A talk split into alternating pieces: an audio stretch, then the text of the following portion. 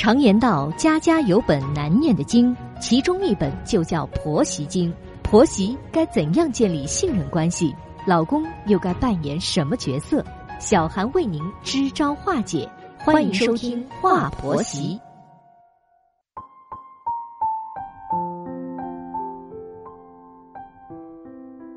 现在是北京时间晚间的二十一点，欢迎收听《话婆媳》，我是节目主持人小韩。在节目开始，问候正在收听节目的广大听众朋友。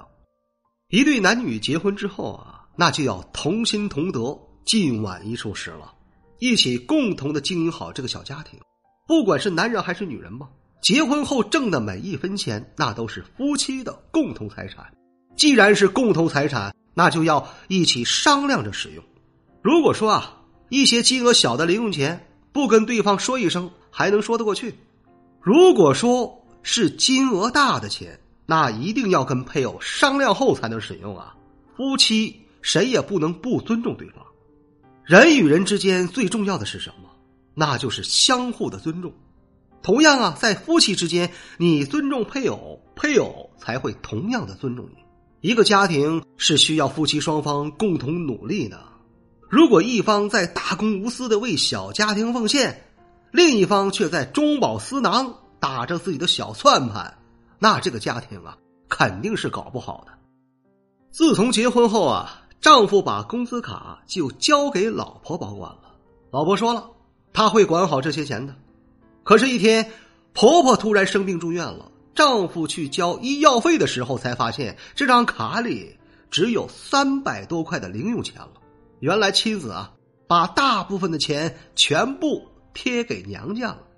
这件事儿呢，就是发生在王海家的事情。现在王海和妻子已经离婚了，他觉得妻子就是一个典型的伏地魔。本期节目，我们就一起来听一听王海的叙述。我和老婆是经过朋友介绍认识的，那时她在一家工厂里当女工，三班倒，很辛苦。刚开始啊。我并没有看上他，我对他也没什么感觉。我是出于感激朋友的好意才去相亲的。我妈是觉得他家条件不是很好，所以也不赞成这桩亲事。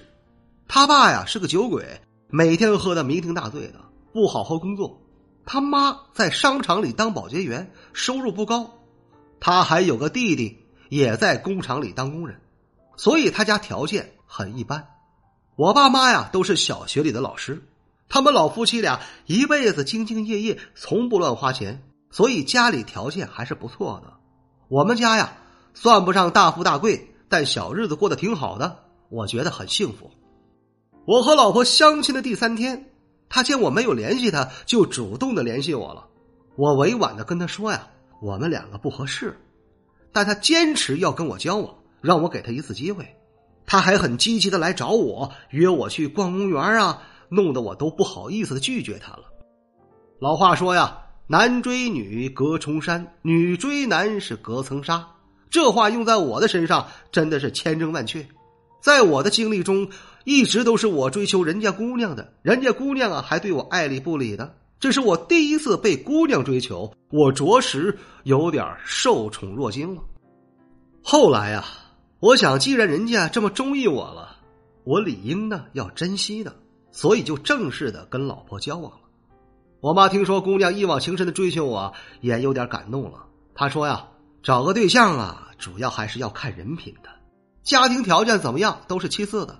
再说了，她是嫁出来的，我们家又不去靠她娘家，所以她娘家条件怎么样也不是特别的重要。”我妈的话是等于她做出让步了，并没有坚持不同意我和她在一起，我就接受了老婆的感情。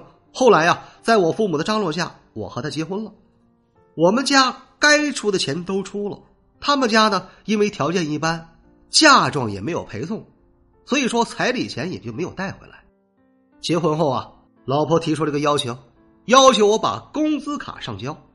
他说呀，每家都是这样啊，应该由老婆管钱的，因为你们这些男人啊，花钱大手大脚的，如果让男人管钱的话，攒不起钱的。我觉得他说的吧也有一定的道理，就老老实实的把工资卡上交了，老婆呢就每个月给我一些固定的零花钱，因为老婆的工作太辛苦，结婚后我就动用自己的关系帮她找了一份比较轻松的工作，收入也不错，她很高兴。老婆很节省，从不乱花钱，这让我很放心的把钱交给她保管。我们结婚后的第二年，小舅子买了一套房子，准备结婚用的。我可真没想到啊！一向说没钱的丈母娘家，竟然说买房就买房了。看来他们手里头啊，还是有一些钱的。我觉得自己太肤浅了，看事情只看外表。其实啊，这里面完全是另一码事儿。老婆一直不怀孕，我妈妈就悄悄的问我怎么回事我心里呀也很盼望快点有个孩子，我就去问老婆呀，我说咱们要不要去医院检查一下呀？如果有问题的话，就及时治疗啊。老婆说了，检查什么呀？我很健康，身体没什么问题。这一段时间啊，在吃避孕药呢，所以就没怀孕。因为她暂时还不想要孩子，想过几年再要。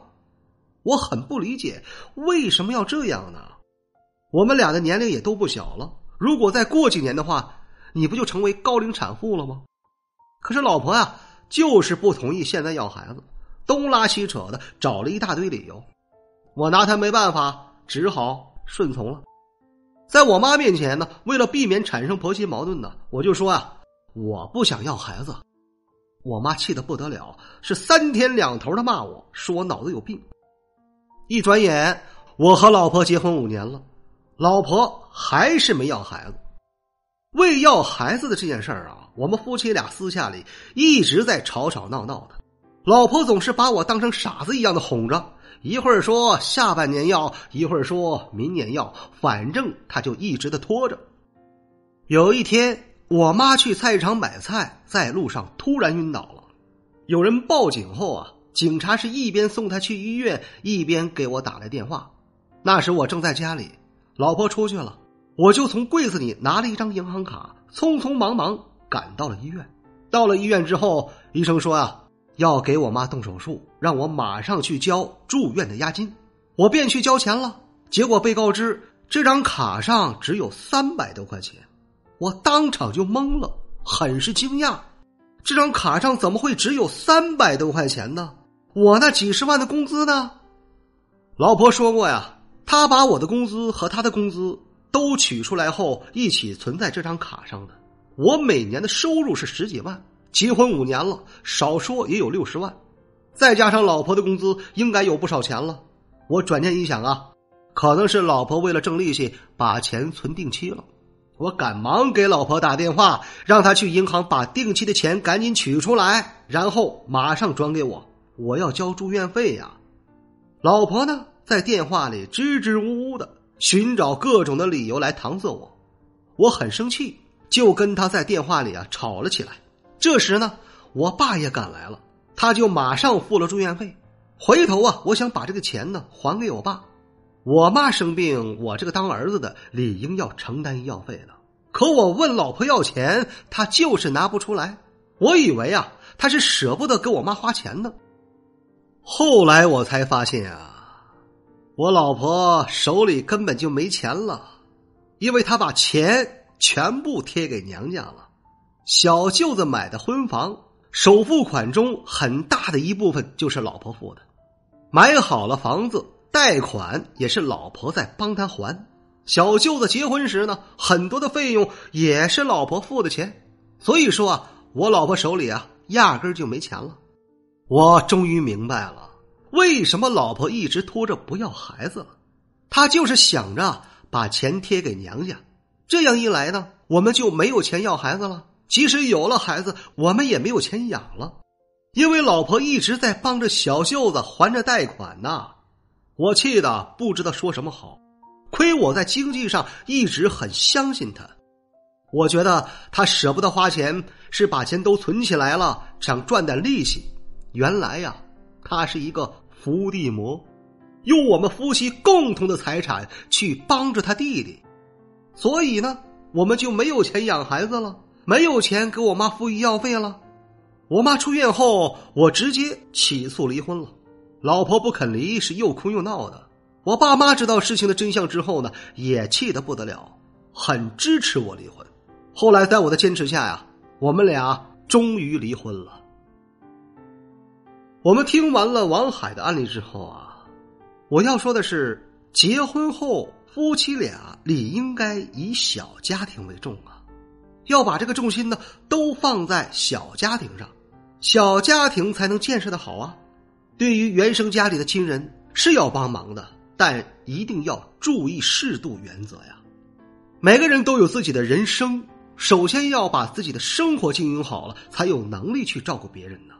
王海的前妻是个好姐姐、好女儿，但是啊，绝不是一个好老婆、好儿媳啊。典型身在曹营心在汉，对他来说，娘家是最重要的。一个男人遇到了伏地魔时啊，还是要远离他比较好，否则真的会被他拖垮的。这种女人脑子是拎不清的。她把婆家当成什么了？当成摇钱树了。然后呢，去补贴娘家。其实啊，一个人结婚了，就应该要从原生家庭里脱离出来，去经营建设自己的小家庭了。夫妻共同的财产是属于两个人的，不是某一方的个人财产啊。所以必须要夫妻双方商量着使用，这也是对配偶的尊重。如果想要婚姻幸福，那就要夫妻的互相尊重，彼此坦诚才对呀。两个人同心协力去经营建设属于自己的小家庭，只有这样，你们的婚姻生活才会幸福又美满！这里是华婆媳，我是小韩。如果说你喜欢本期的节目，欢迎你点击订阅并转发与分享。如果说你饱受婆媳矛盾带来的痛苦，可以加入到华婆媳的官方群。再次感谢各位的聆听，我们下期节目再会。